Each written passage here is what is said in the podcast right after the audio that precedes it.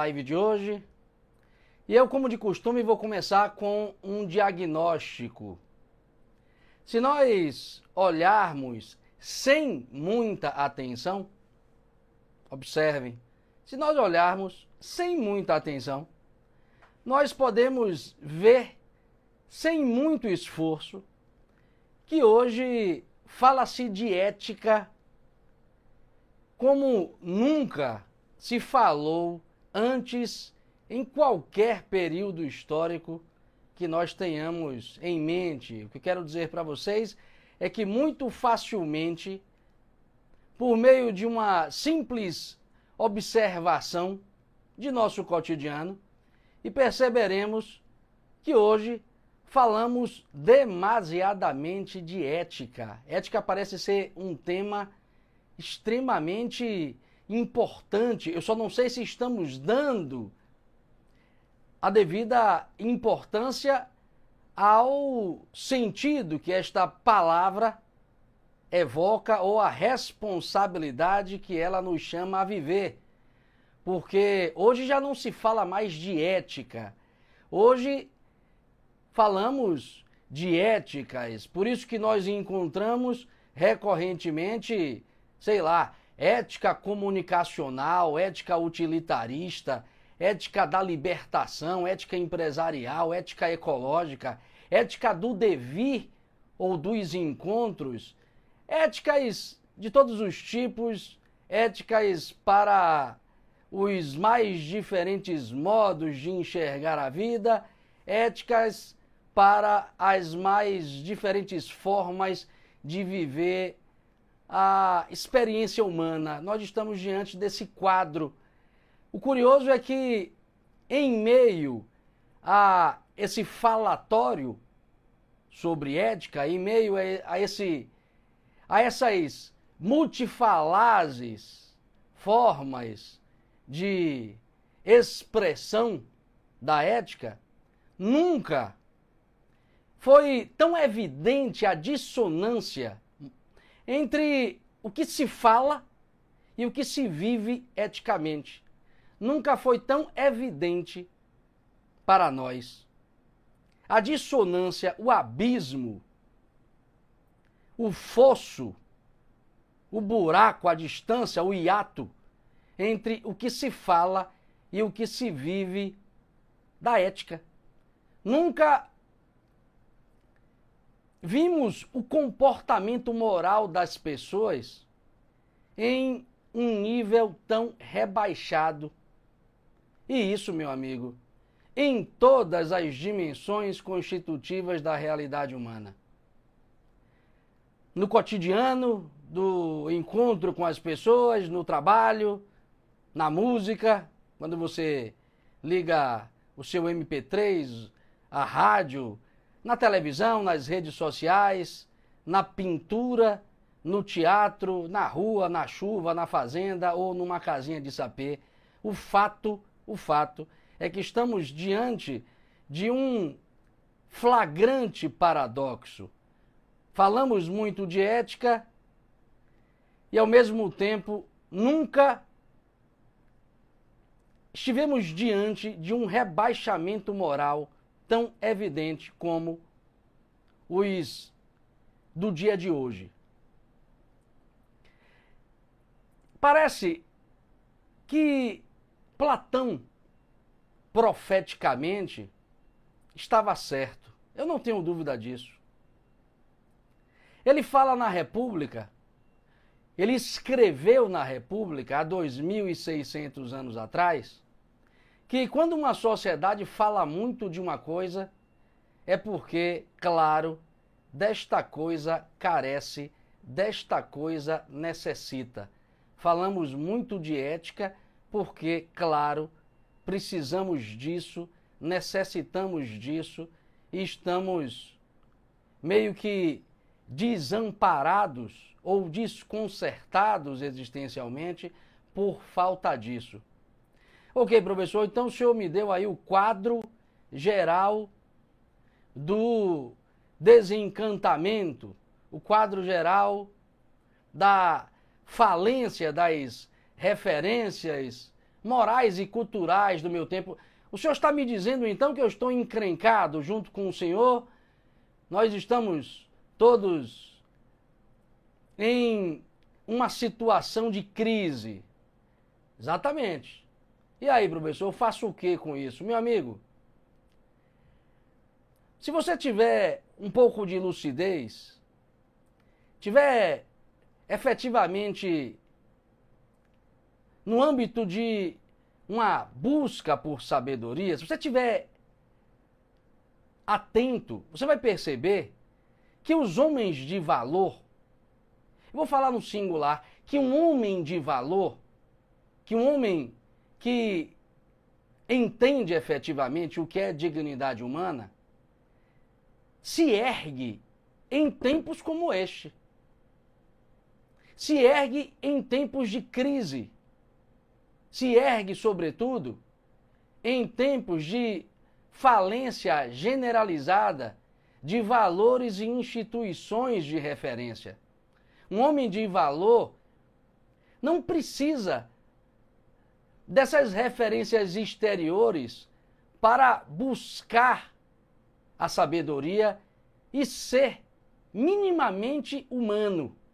O que eu quero dizer para vocês é que pouco importa se estamos vivendo este lodaçal cultural, este lodaçal ético que estamos vivendo. Pouco importa se você já entende que pode se erguer sobre tudo isso, claro, pautando o seu comportamento, não nessas éticas para inglês ver, pautando o seu comportamento, não nessas éticas do subjetivismo, essas éticas da conveniência, mas na lei moral que lhe habita interiormente, mas na sua capacidade intrínseca de produzir julgamentos morais pelo simples fato de ser um ser essencialmente moral, como nos fala Immanuel Kant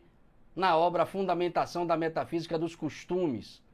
Então, eu estou chamando a atenção de vocês para o fato de que, mesmo estando nós mergulhados numa profunda crise de valores, de referências, numa profunda crise da verdade, nós podemos sim nos erguer sobre tudo isso se estivermos atentos a algo em nós que nos chama a viver o que somos sem depender de qualquer referencialidade exterior. Geralmente, este tal homem de valor, este homem que se ergue sobre sua própria pequenez, esse homem atento à sua própria dignidade, nasce de duas situações típicas. Duas situações que podemos tomar aqui como referência para compreender como é que, em geral, encontramos saídas para estas crises culturais nas quais, por vezes, nós mergulhamos. Que duas situações são essas que criam as condições favoráveis para o aparecimento desse tal homem de valor, para o aparecimento de uma consciência moral capaz de responder por si só moralmente? Quais são essas duas situações? Bom, a primeira é a do homem que busca as raízes espirituais de sua própria consciência. E a segunda situação, que faz nascer esse tal homem de valor, é quando uma pessoa encontra um mestre, aqui entendido como uma pessoa cujo poder de suas ações é capaz de despertar a consciência humana, é capaz de acordar o que o homem tem de mais distintivo interiormente. E é sobre esta segunda situação que eu quero tratar aqui nesta live. E para tanto, eu vou recorrer a uma passagem literária lembrando a vocês o que eu disse ontem. O nome do projeto é Filosofia por trás do mito. Porém, algumas passagens literárias, quando são reflexões sobre as possibilidades morais da consciência humana, cumprem o papel de um mito, porque claro, porque claro, comportam-se como realidades psicológicas repletas de ensinamentos para a vida. Então eu vou recorrer a uma dessas passagens literárias que nos provocam um mergulho em nossa própria interioridade ou uma reflexão profunda sobre o que está posto como desafio à nossa própria experiência. E claro, pelo contexto por mim desenhado, não poderia deixar de recorrer a uma das obras mais extraordinárias, a uma das obras mais belas da literatura universal, claro, da literatura de todos os tempos.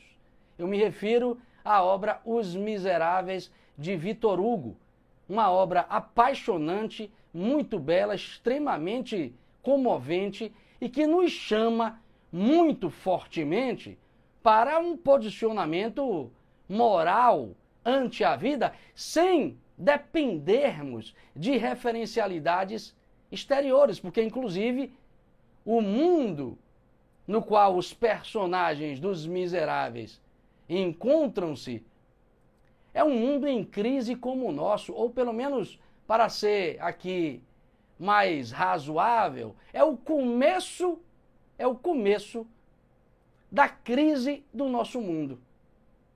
É o momento inaugural da chamada civilização moderna. Que passagem é esta, professor, que traz à tona um pouco dessas ideias que o senhor está trazendo aqui? Observem, logo no início do livro, logo no começo, há uma passagem em que o principal personagem, o protagonista da obra, Jean Valjean, chega numa cidade e procura abrigo em várias hospedarias. Ele vem de longe, está extremamente cansado, sujo e com fome, tem sede também, e procura se abrigar em alguma hospedaria desta tal cidade em que ele se encontra.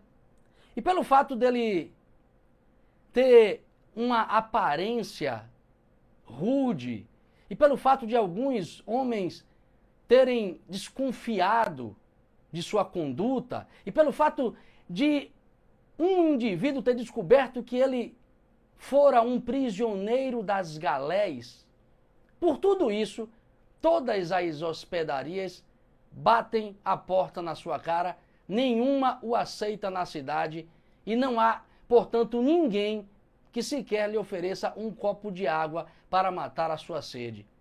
Esse homem está extremamente debilitado, fraco e se vê hostilizado por toda uma cidade, sem forças para se deslocar deste local, sem condições para isso, ele resolve se acomodar na praça da cidade e dorme por lá até que uma mulher sai de um local, o vê e resolve perguntar o que ele está fazendo naquela praça numa noite tão fria. E ele diz que veio de longe, está com fome e com sede, precisa de um banho e de roupas limpas, precisa do básico, mas o básico ele não conseguiu encontrar em nenhum local naquela cidade porque todos desconfiaram dele. E ela diz assim: Mas você já bateu naquela porta ali e aponta para uma casinha na praça. Ele diz: Não, naquela eu não bati. Ora, bate lá, porque lá você vai encontrar com certeza uma pessoa em condições de atender às suas necessidades. E este homem então dirige-se até esta casinha muito humilde e quando bate, é atendida pela serva do padre, por uma pessoa que trabalha para o padre. Na verdade, não é bem um padre, é o bispo de Digne. E eu fiquei muito atento ao nome que o Vitor Hugo dá a esta localidade, Digne, vem do latim dignus, que significa dignidade. O nome dele é Charles François Miriel, é o bispo de Digne, também conhecido popularmente como Monsenhor Bem-vindo. Ele não só recebe este homem, mas solicita a sua serva, a sua empregada, que coloque na mesa a melhor toalha de mesa, que coloque a melhor comida que ele tem na dispensa, que coloque a melhor lousa, a melhor louça, perdão, a melhor louça que ele dispõe no armário, o melhor prato. Solicita a ela que pegue a prataria que ele havia herdado de sua família, único bem que ele, Monsenhor François Miriel, tinha, único bem, única riqueza material, isso é enfatizado pelo Vitor Hugo. Pede inclusive que acenda o seu castiçal de prata, que ele guarda também com muito carinho pelo fato de ser um componente dessas riquezas, dessa herança que ele recebeu da família. E trata muito bem este homem sem sequer perguntar de onde ele veio e qual o nome dele. Este homem, Jean Valjean, se surpreende com a atitude do Monsenhor Bem-vindo. Ele diz: Você está me recebendo deste modo e nem perguntou o meu nome? E o Monsenhor diz: Eu sei o seu nome. Mas como o senhor me conhece? Eu lhe conheço. Você é meu irmão. É o que responde o bispo de Digne. E pede também que sua empregada faça a sua cama com o melhor dos lençóis, com o mais fino dos lençóis. O homem fica espantado pelo tratamento que o bispo dá a ele, sem sequer conhecê-lo. E eis que Jean Valjean dorme e no dia seguinte, bem cedo, resolve sair da cidade e pelo fato de ter acordado antes da empregada e do bispo, ao se dirigir à saída, percebe que a prataria ainda se encontra à mostra e resolve roubá-la. Este homem, mesmo tendo sido tratado dignamente, mesmo sendo tratado como um ser humano, como um príncipe, não hesitou e roubou a prataria do bispo. Logo em seguida, o bispo acorda e descobre que foi roubado. Pouco se importa com o incidente, ao contrário de sua empregada que acusa este malfeitor de uma série de injúrias, o bispo não liga. Só que instantes depois aparece a polícia com Jean Valjean preso,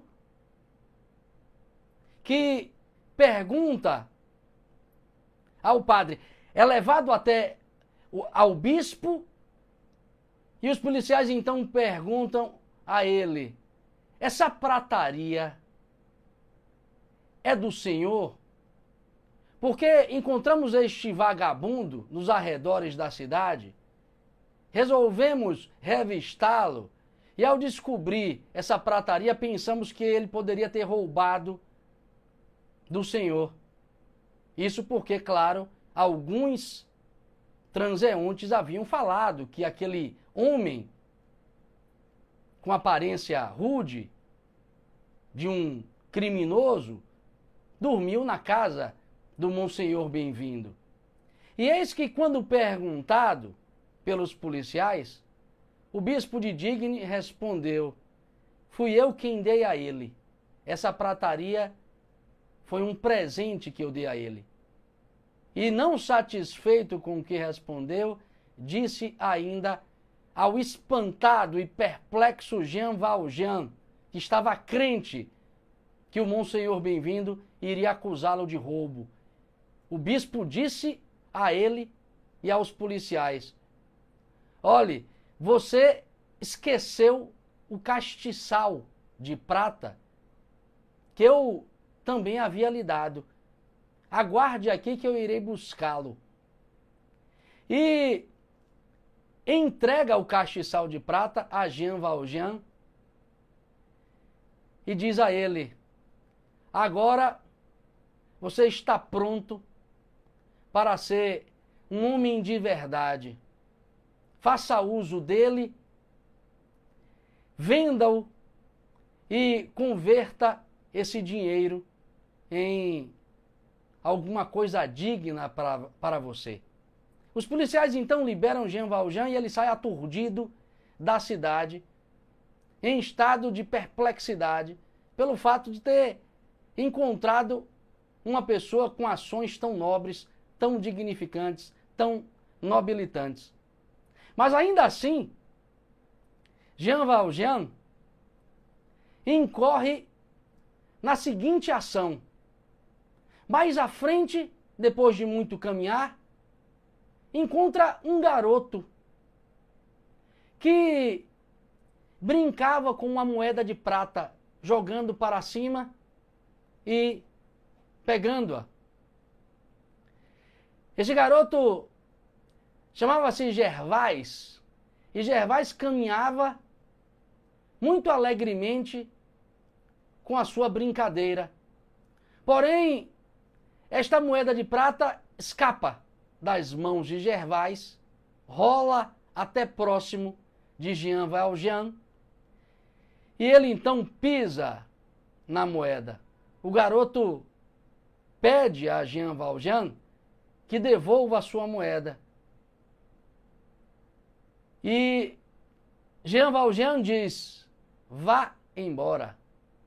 O garoto insiste, diz que é a única moeda que tem, única moeda que conseguira, graças ao trabalho feito em uma cidade. E ainda assim, Jean Valjean mantém o seu pé sobre a moeda, e mesmo o garoto tendo forçado a sua perna, ele o empurra e o assusta com uma com uma atitude agressiva que acaba levando o menino a desistir de ter a sua moeda de volta e sai chorando em soluços. Jean Valjean permanece durante um tempo com os pés sobre a moeda e vai pouco a pouco tomando consciência do que estava fazendo.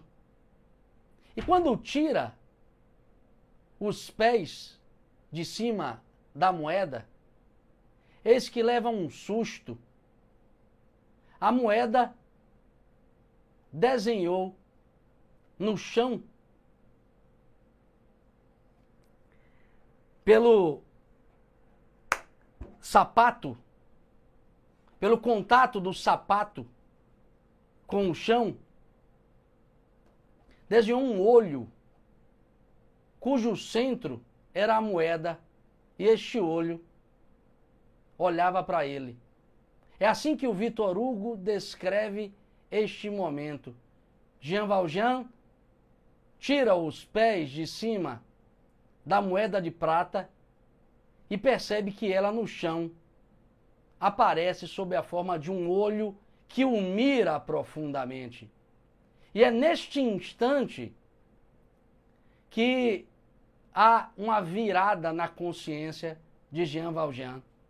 Porque num átimo de segundo, ele revê ou examina tudo o que cometera e se arrepende profundamente, ao ponto de sair gritando atrás de Gervais, mas sem encontrá-lo. Neste momento, nasce Madeleine, um homem que é o alter ego ou a figura que estava dentro de Jean Valjean e que queria nascer para responder à sua própria humanidade interior. E aí leio uma obra, claro, digo isso para quem não a leu, porque Madeleine é a versão digna, honesta, nobre deste homem, cujas experiências no livro nos chamam a uma revisão das nossas próprias ações ou do modo como nós entendemos a nossa experiência no mundo. Ok, professor. O que esta passagem me chama a perceber de mais profundo?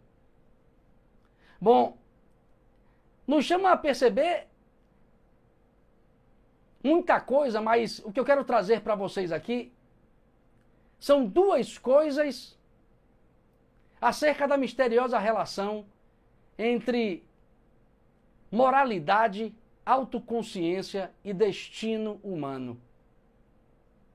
Duas coisas importantes esta passagem literária nos chama a perceber acerca desta misteriosa relação entre moralidade, autoconsciência e destino humano. A primeira delas é que, seja por karma, seja por lei de evolução, ou seja, porque a estrutura da realidade humana é autoconsciencial ou autorreflexiva, seja por qualquer um desses fatores, o fato, meu amigo, é que se nós não nos endireitarmos moralmente, o fato é que se nós não sermos moralmente retos, seremos desentortados pela vida seremos endireitados pela vida cedo ou tarde. Professor, essa afirmação que o senhor está trazendo como depreensão desta passagem literária não é fatalista demais, não? Não. Pode soar como fatalista. Ela é apenas uma adaptação, inclusive, da famosa frase de Marco Aurélio. Ou somos retos ou endireitados. O que eu quero dizer é que cedo ou tarde, se não procurarmos ser retos, moralmente retos, a vida cedo ou tarde nos endireitará, a vida cedo ou tarde nos desentortará pelos seus golpes de retorno se quiserem chamar isto de dik, como chamavam os gregos, se quiserem chamar isso de karma, como chamam os orientais, está valendo. O fato é que isso é um dado constitutivo de nossa experiência e talvez você que está me ouvindo tenha clareza quanto a isso, porque, claro, já percebeu que a vida corrige-nos através de seu expediente pedagógico chamado dor. Só que não é fatalismo, sobretudo, porque eu estou me referindo aqui a um aspecto que me parece evidente de nossas vidas. E esse aspecto é que, enquanto nós não nos tornarmos efetivamente conscientes nós estaremos sempre sujeitos a experiência dolorosa do autorreconhecimento radical. Periagoge, segundo Platão, peripeteia, segundo Aristóteles. O que é isso, professor? O que é esse tal doloroso autorreconhecimento radical? Eu me refiro, meu amigo, ao doloroso giro de 180 graus que a nossa consciência dá sobre si mesma quando estamos diante de uma situação de dor, quando estamos diante de uma situação em que a vida nos chama literalmente ao centro. O que eu quero dizer para vocês é que enquanto nós não estivermos conscientes, nós seremos chamados pela vida a produzir este tal giro de 180 graus na direção de nosso próprio eixo espiritual, a fim de formarmos uma ideia mais exata acerca do que somos e da realidade na qual nós nos encontramos inseridos, porque é exatamente isto que aconteceu com Jean Valjean. Quando ele viu o olho no chão que o olhava, é o olho de sua própria consciência. E este olho foi aberto pelo exame de consciência que ele fez. E esse exame de consciência passou, claro, pela lembrança da atitude do Monsenhor Bem-vindo e do que ele estava fazendo face ao que fez este homem nobre, este homem que o acolheu. Então, esta tal periagoge, esse giro de consciência, é a experiência que viveremos sempre, é a experiência que seremos chamados a viver sempre que estivermos inconscientes, sempre que estivermos sem muita atenção. E este giro de 180 graus, esse olho aberto para a nossa própria conduta, nos arrancará todas as máscaras, nos colocando nus ante o inudibriável espelho de nossa própria lei moral, de nossa própria autoconsciência.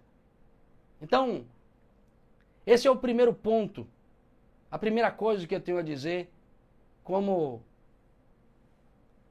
ensinamento extraído desta passagem. E a segunda é que somente quando nós agimos, e presta atenção nisso, somente quando nós agimos sem que ninguém nos observe, é somente quando nós agimos sem depender de testemunhas exteriores, é somente quando nós agimos tendo apenas a nossa própria consciência como testemunha de nossas ações, é que desenvolvemos um senso de moralidade autônomo, autêntico, rigoroso e autorresponsável. É somente quando estamos a sós, na mais solitária solidão, e com o dedo apontado para nós mesmos é que conseguimos desenvolver um senso moral autônomo, autêntico e verdadeiro. E digo mais, e digo mais a vocês. Jamais seremos bons juízes das ações alheias, estas que nós costumamos julgar muito frequentemente, jamais seremos bons juízes das circunstâncias ou das situações que pedem a nossa lucidez, que pedem o nosso senso de responsabilidade, que pedem a nossa acuidade, jamais seremos bons juízes das situações que dependem de nós sem aprendermos a ser austeros moralmente conosco mesmos. Jamais seremos bons juízes do mundo se não aprendermos primeiro a ser na mais profunda solidão de nossa interioridade, justos conosco mesmos. E isso por uma razão muito simples e clara, que o Immanuel Kant discorre nesta obra que eu disse há pouco, Fundamentação da Metafísica dos Costumes, o título é meio que assustador. A obra, de certo modo, é um pouco difícil, mas dá para entender. Mas eu não preciso ir a Kant apenas. Temos um legado, uma tradição moral de pensamento que nos fornece referências muito mais palatáveis para pensarmos isso que eu vou dizer para vocês. É claro que é somente quando nós estamos agindo sem que ninguém nos observe que alcançamos esse estado de consciência mais ético. Claro, por que claro? Porque é somente quando estamos livres das fiscalizações exteriores, é somente quando estamos livres de qualquer coerção exterior que nós conseguimos ter a certeza de que nós não estamos olhando para um personagem um personagem social ou uma mascaração de nosso ego. É somente quando nós estamos livres de qualquer observação alheia que nós temos certeza que estamos olhando para nós mesmos, para quem somos e não para um mero papel social e não para uma mera máscara que usamos para personificarmos algum papel no mundo. Então, fica aí a provocação a todos vocês que queiram e possam viver um pouco dessa experiência. Fica esta provocação. Façam de sua própria consciência este olho que apareceu quando o personagem Jean Valjean levantou o pé. Façam da própria consciência de vocês um olho capaz de se auto-observar. Porque, claro, como fala toda a tradição filosófica, a ética pode ser vivida de dois modos: tendo como referência as leis, os dispositivos coercitivos que aparecem fora, ou a própria cultura como referência, ou a interioridade humana como eixo referencial para que o homem possa ser efetivamente o que ele é. No primeiro caso, falamos de uma ética para pessoas que só nasceram uma vez. Mas para quem já nasceu pela segunda vez, para quem está desperto, problema se não há mais referências morais. Torne-se a própria referência pelo seu próprio conhecimento, pelo conhecimento do seu próprio espírito, pelo conhecimento de sua natureza mais profunda.